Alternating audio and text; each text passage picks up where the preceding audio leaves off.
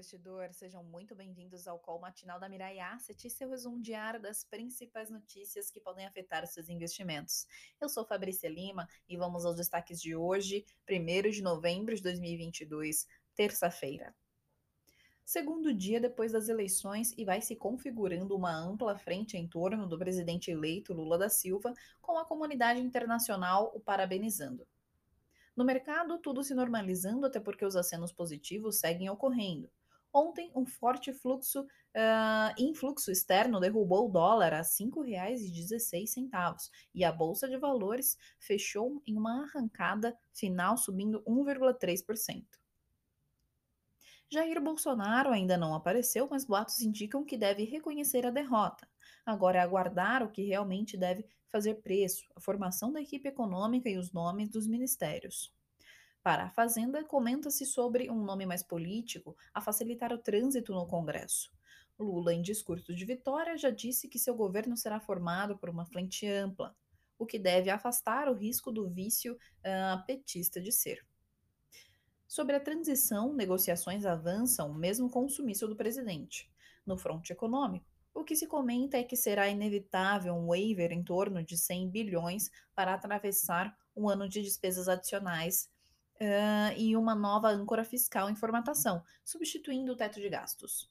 Lula iniciará o seu governo num cenário internacional bem mais conturbado, enfrentando um orçamento ainda mais engessado, com pouquíssimo espaço de manobra, além de um Congresso bem mais conservador.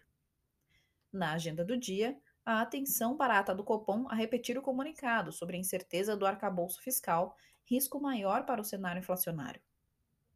Entre os diretores do Banco Central, a expectativa é de que não dá para projetar o corte da Selic tão cedo. Muitos comentavam que seria uh, ao fim do primeiro semestre de 2023, mas diante dos problemas fiscais, nada disso podemos adiantar. Entre os indicadores do dia, a produção industrial de gasto mais fraca diante do aperto monetário em curso. Trabalha-se com recuo em torno ali de 7, 0,7% depois do, de uma queda de 0,6% em agosto.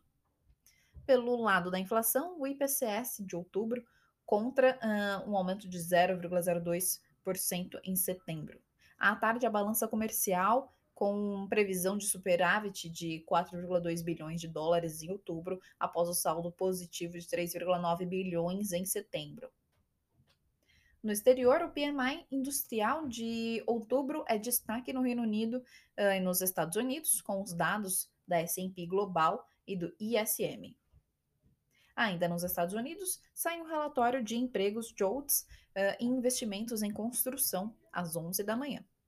Vamos agora às aberturas das bolsas e commodities de hoje. A Ásia, uh, na Ásia, as bolsas de valores fecharam em alta, com o Nikkei um aumento de 0,0 0,33% e Xangai um aumento de 2,62%.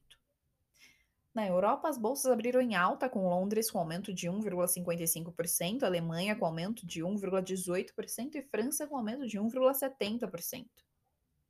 Nos Estados Unidos, os futuros das bolsas de valores abriram em alta, com Dow Jones com aumento de 0,57%, S&P com aumento de 0,82% e Nasdaq com um aumento de 0,98%. Petróleo WTI com aumento de 1,61% a 87,91 dólares o barril. Petróleo Brent uh, com aumento de 1,66% a 94,34 dólares o barril. E o minério de ferro Dalian uh, com aumento de 2,45% a 86,33 dólares a tonelada.